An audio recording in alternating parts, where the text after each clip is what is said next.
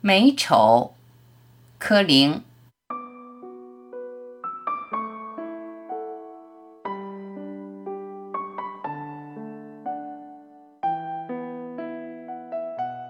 什么是美呢？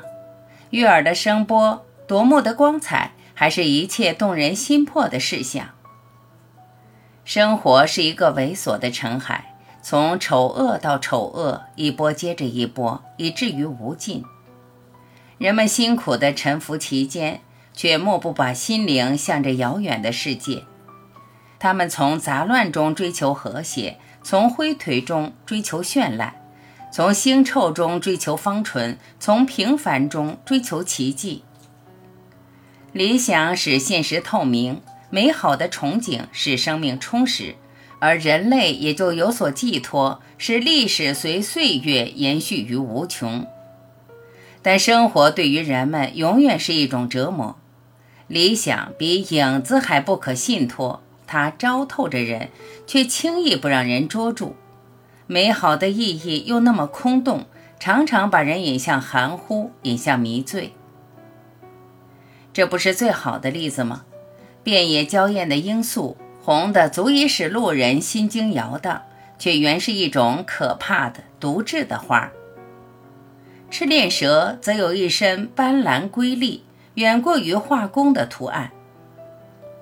有谁见过末期肺病患者的？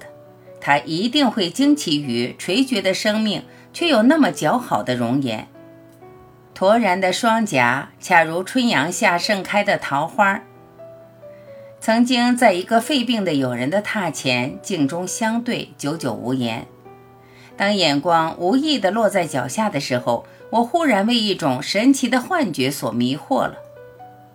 白瓷的痰盂儿刚经过洗涤，半潭清水澄明可见。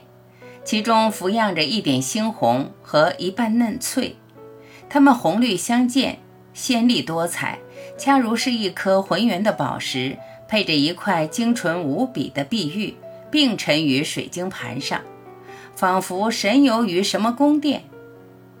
我痴痴地望了许久，这才渠然惊醒，像受了恶魔的招诱，不自觉地浑身战悸，而且胸口作恶，就要呕吐的样子。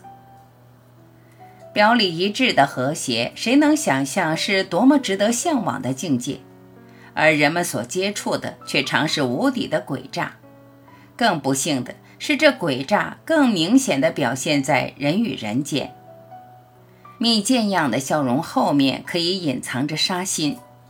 一串音乐式的动听的词令，往往装饰了空虚和欺骗。最残酷的屠杀者。则必然有道德和法律做护符，恰如高耸入云的锦绣大旗，古今中外都是一例。罂粟花胜利了，杀人者也胜利了。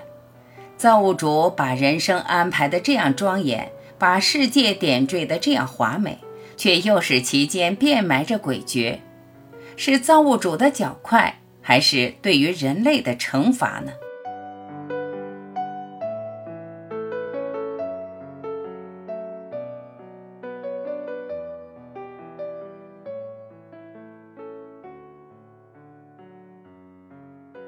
感谢聆听，我是婉琪，再会。